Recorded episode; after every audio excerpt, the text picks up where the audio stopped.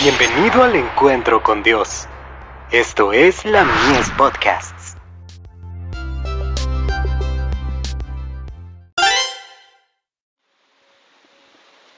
La fe por la cual vivo.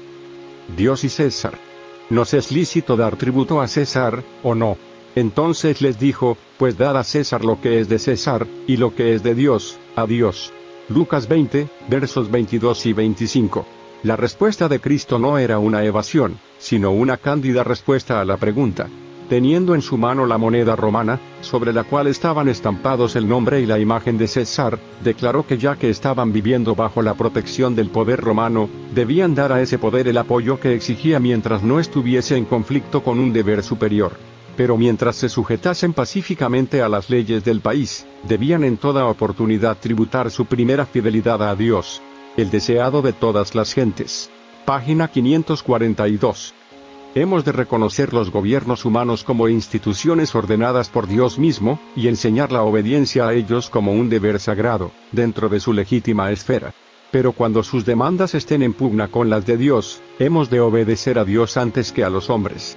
La palabra de Dios debe ser reconocida sobre toda otra legislación humana.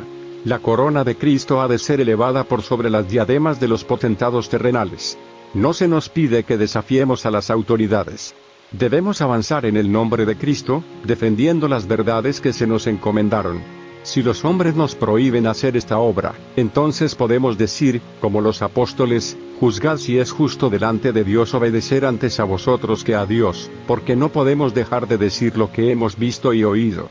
Los Hechos de los Apóstoles páginas 51 y 52.